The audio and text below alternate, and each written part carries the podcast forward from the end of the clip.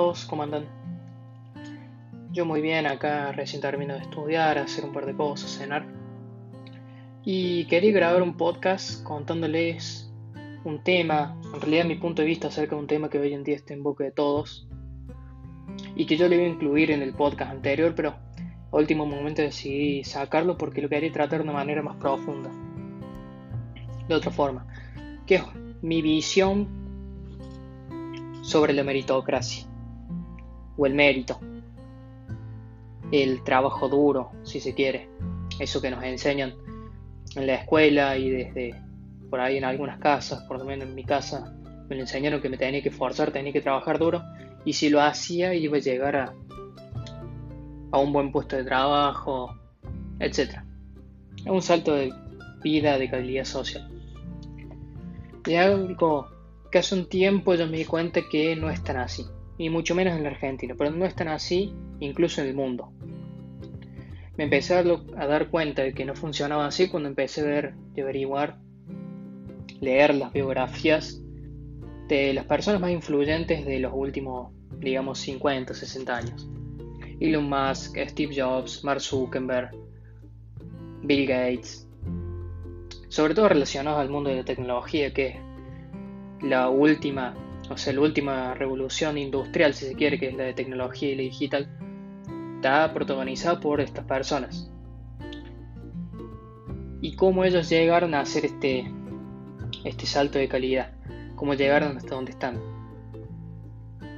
Y la sorpresa que me llevé era que ninguno de ellos trabajaba duro, pero trabajar duro en el sentido de como por ahí nos los enseña nuestro sistema educativo, es decir, ninguno de ellos tenía todos promedio 10, hicieron la carrera en tiempo récord o cosas así. Más, algunos ni siquiera hicieron carrera, la mayoría eran del montón de estudiantes, algunos incluso desaprobaban. Entonces empecé a pensar, digo, debe haber otra forma de trabajo, o otra forma de hacer las cosas que no sea esa definición de trabajo duro, de romperse el lomo de estar mil horas atrás de un escritorio o en un trabajo o en una fábrica para lograr eso. ¿Cómo lo hicieron estas personas? Y ahí empecé a desarrollar un concepto que yo prefiero denominar trabajo inteligente. ¿Y por qué? Primero, cuando empecé a plantear este problema del mérito. El mérito es dar, dando una definición simple, es que tu recompensa es proporcional a tu trabajo, al trabajo duro que hagas. Y es un y la meritocracia es la aplicación de ese sistema, la aplicación de ese concepto a todo un sistema o a toda una sociedad. Cualquiera que vea un poco, abra la ventana y vea cómo funciona el mundo, se da cuenta que la meritocracia hoy en día no funciona un, médico, un bombero, personas que trabajan muchas horas y hacen un trabajo muy importante, nunca logran hacer ese salto de calidad de vida que tal vez otras personas que no hagan ese tipo de trabajo duro o ese tipo de trabajo, ¿cómo decirlo? Muscular, mental. Entonces, digo, tiene que haber un fallo, tiene que haber un fallo en ese concepto. Hay algo que no se está teniendo en cuenta. Porque en teoría el mérito funciona, o sea, mientras vos más te dediques a algo, más tiempo le dediques, en teoría la recompensa es mejor. Digo, ¿fallará ese sistema? Y aunque le di vueltas, nunca puedo encontrarle el fallo. Sí lo encontré en la palabra trabajo, en la palabra trabajo duro. Ahí para mí está el problema.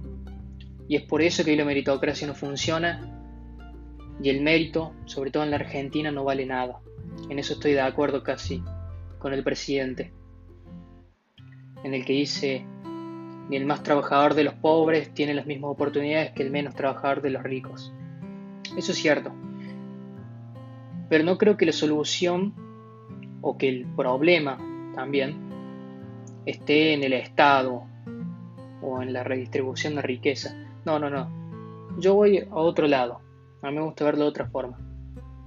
¿Qué es ese concepto de trabajo? ¿Qué es lo que se mide, la vara? ¿Qué es lo que nosotros contamos?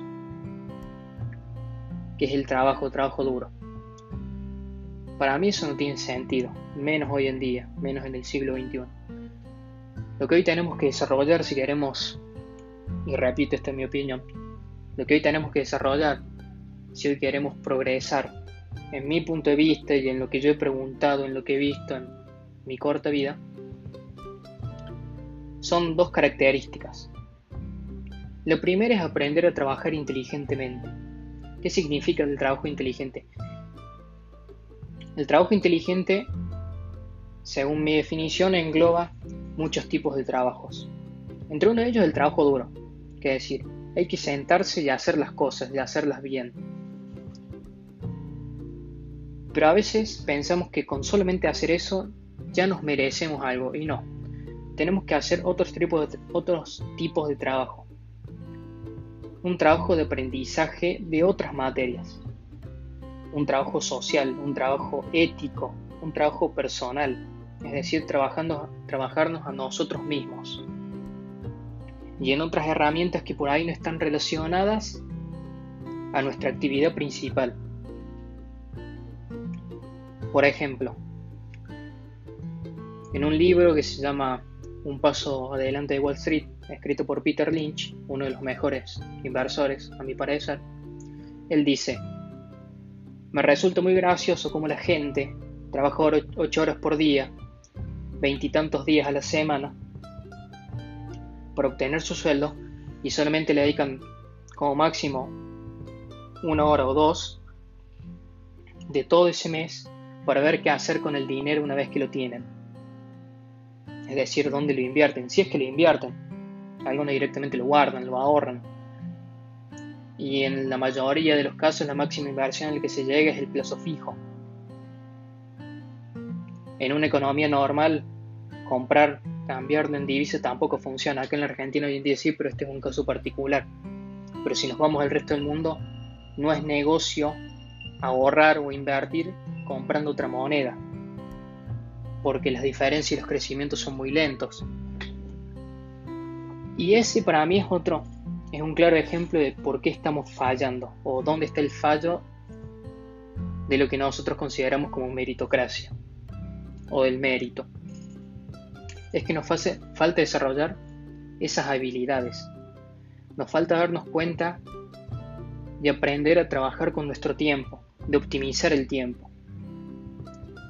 Otro ejemplo, ¿Qué creen que vale más si uno va a una entrevista de trabajo? ¿Un alumno que tiene promedio de 10 en su carrera de grado, ingeniería, medicina, cualquiera? Tiene el, el chico tiene un promedio de 9.50, por decirlo. Terminó la carrera en tiempo, o sea, en el tiempo que estipulado. Y tenemos al alumno B, digamos, o al recibido B, que tal vez hizo la carrera en uno o dos años, se tardó uno o dos años más. Pero ¿qué tiene? Sabe hablar idiomas, sabe programar. Aprendió muchas actividades o muchas... Tiene experiencia laboral, por ejemplo. Tiene conocimientos de economía, administración, política, derecho, liderazgo. Algo tan importante tiene un mayor trabajo social, sabe cómo comunicarse con la gente. ¿A quién creen que la empresa realmente va a tomar? Ah, y supongamos que este chico tiene un promedio de 7, un promedio normal, un promedio del montón. ¿A quién creen que la empresa va a tomar? ¿A quiénes tomarían ustedes? Yo estoy seguro, tomaría el alumno B. Es alguien totalmente moldeable y adaptable a diferentes situaciones, que es capaz de ver un panorama general y salir de lo que el sistema en el que se encuentra le pone como obligatorio. ¿A qué me refiero esto? Nosotros en la universidad nos dicen, y no solo en la universidad, desde los 4 años hasta, pongamos una edad, 25 años que pasamos por, si recorremos todo el sistema educativo completo, que hoy en día es básico, si se quiere, llegar hasta un título universitario o una, o una tecnicatura o una licenciatura, el único factor de medida que nos da todo ese sistema son las notas. Si estás entre 6, 7 y 8, sos del promedio. Si estás entre 9 y 10, sos destacado. Si estás por debajo de 6, sos un mediocre. Así es como nos califican. Y no se miden las actividades fuera de ese sistema, que por ahí tienen mucho más valor que la propia nota dentro del sistema. Entonces, algo que yo empecé a implementar hace ya un año, este es el segundo año que lo hago, y que me siento muy cómodo, es esto que yo denomino trabajo inteligente. Realizo mi carrera, la hago con buenas notas, pero no me esfuerzo para ser el mejor. No trato de ser mejor, no trato de sacarme 10, no trato de salir con promedio de 9.50. ¿Por qué? Porque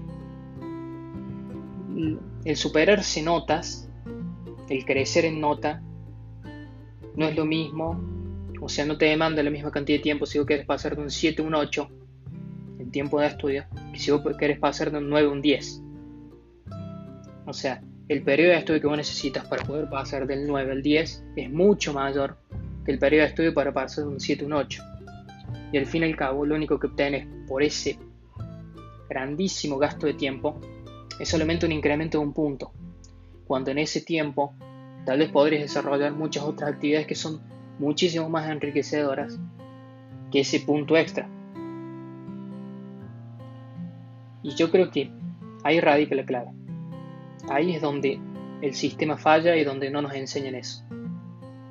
Que la vida o el mérito va más allá de esta nota, de este trabajo duro, de este esfuerzo normal.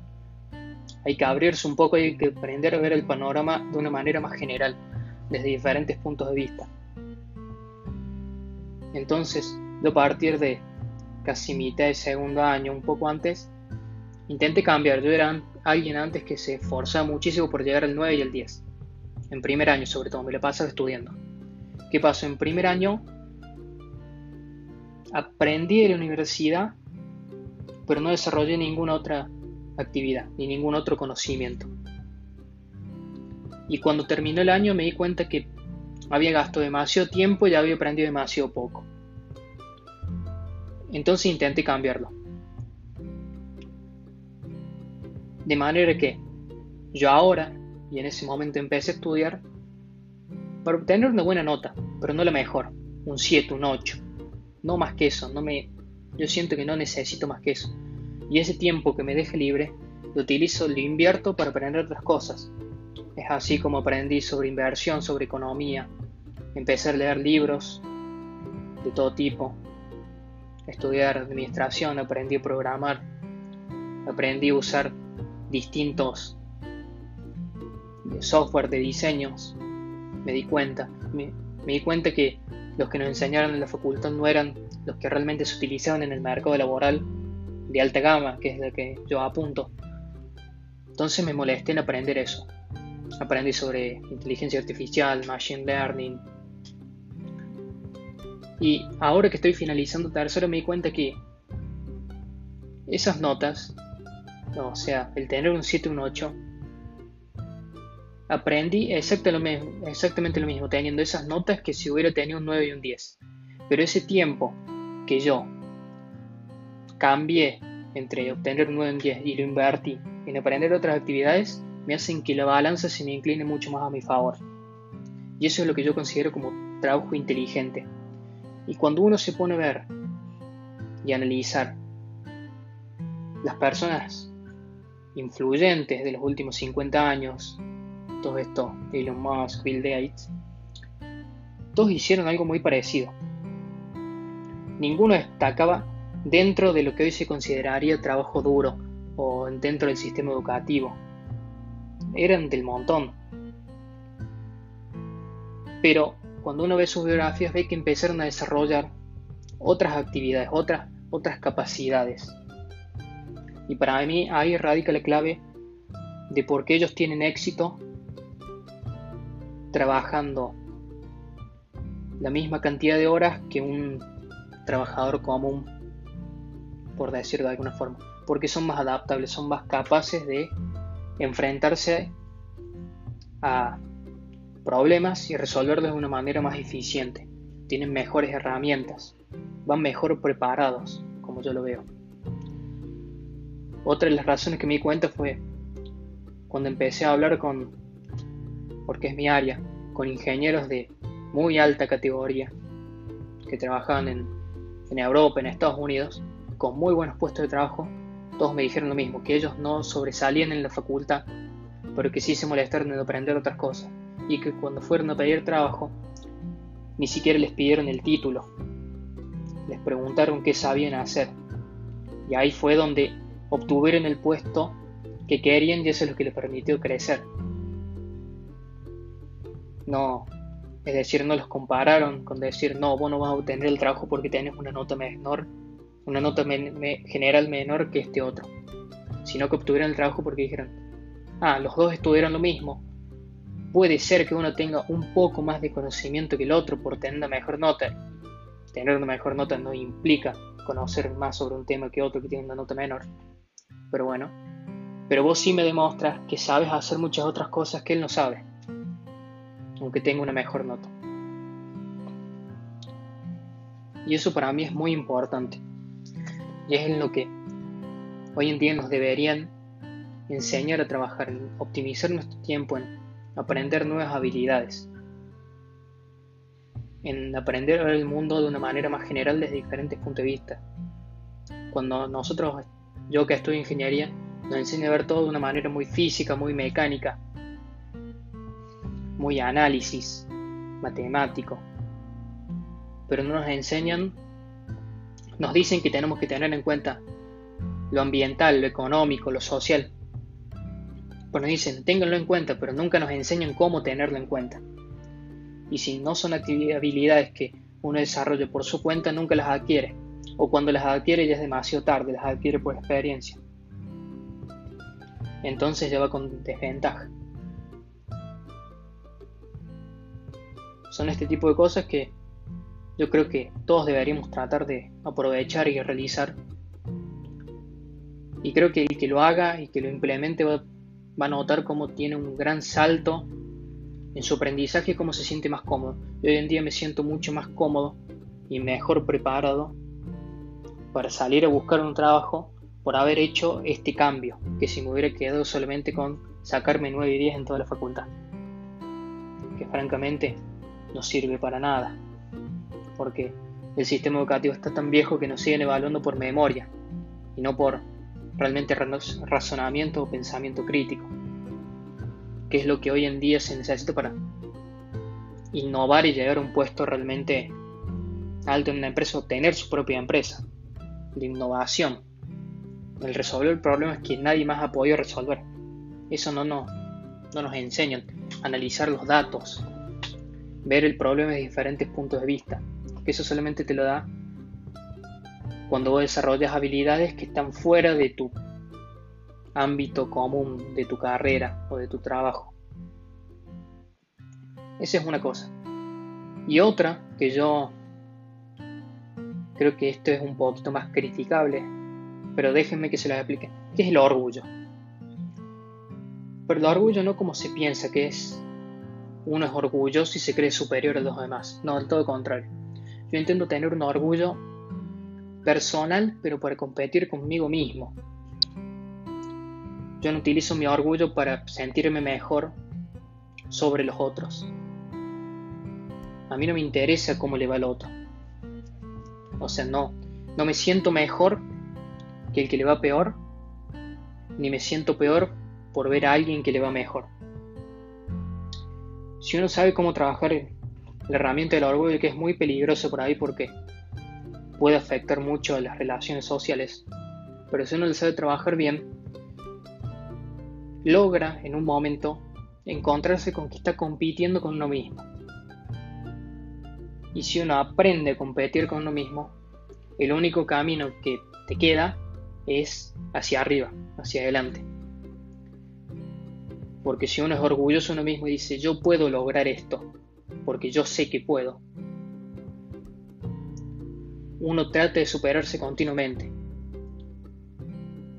y no, no se desaliente en el camino. Porque para mí uno se desalienta cuando uno se empieza a comparar con los otros. Cuando empieza a decir, ah, él lo logró en tanto tiempo, o él logró esto, yo no pude, ya me siento mal. Y el compararse con los otros siempre va a ser injusto, porque nunca yo y el otro vamos a tener los mismos puntos de partida o las mismas condiciones Nunca vamos a estar jugando en el mismo terreno. Por más parecidos que seamos, por más igual que pensemos, nunca va a ser lo mismo. Porque hay toda una historia. Entonces, el contrincante contra el que mejor nosotros nos podemos medir y comparar y competir es nosotros mismos. Y es el contrincante también más fuerte. Yo creo. Es el más fuerte para enfrentarnos a nosotros mismos. Yo creo que estas dos herramientas combinadas permiten ver la vida de otra forma y creer que uno realmente puede progresar y no tener miedo a ese progreso, no tener miedo de que le vaya mal. Yo hoy en día no, no tengo el miedo que tenía antes a, no sé, no lograr mis metas. Estoy casi muy convencido de que voy a lograr mis metas o de que voy a trabajar muy duro y voy a llegar muy cerca de lograr mis metas. Por esto. Que son habilidades que yo todavía sigo desarrollando y que voy a desarrollar toda mi vida. Y acá, si las personas, o yo creo que si la gente pudiera desarrollar estas habilidades, el sentido de la meritocracia sí cobraría una mejor definición o si se adaptaría mejor la sociedad. Y bueno, creo que nada más. Les quería compartir esta visión sobre lo que pienso, cómo yo veo la vida, ya que a muchos les gustó el podcast de mi filosofía, el optimismo nihilista, que pasa también por esto, el tomar control de nuestra propia vida, el darse cuenta. Va todo relacionado. El ser humildes con el otro, pero también ser orgullosos con uno mismo. Es una forma de progresar y autoprotegerse de, de aquellos que por algún motivo nos quieren hacer daño, a veces sin quererlo. Y... No, bueno, nada más. Espero que les guste. Trátenlo de ponerlo a prueba o denle su vuelta.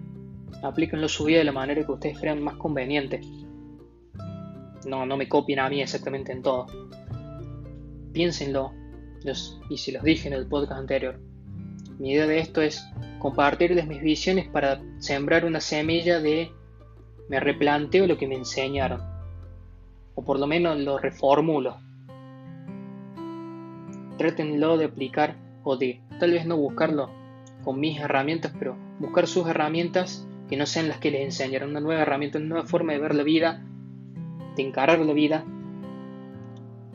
para lograr realmente sus metas. Y no se queden encasillados en necesitas un título para tener un trabajo seguro, para ahorrar plata, para vivir bien. Eso está viejo, eso es lo que viene.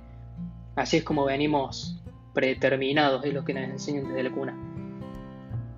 Y yo creo que todas las personas que logran salir de eso y aplicar un nuevo concepto son las que realmente tienen más probabilidades, muchas más probabilidades de lograr buenas metas y lograr sus metas. Y hasta aquí, espero que les guste y nada más. Tengan buenas noches, chao.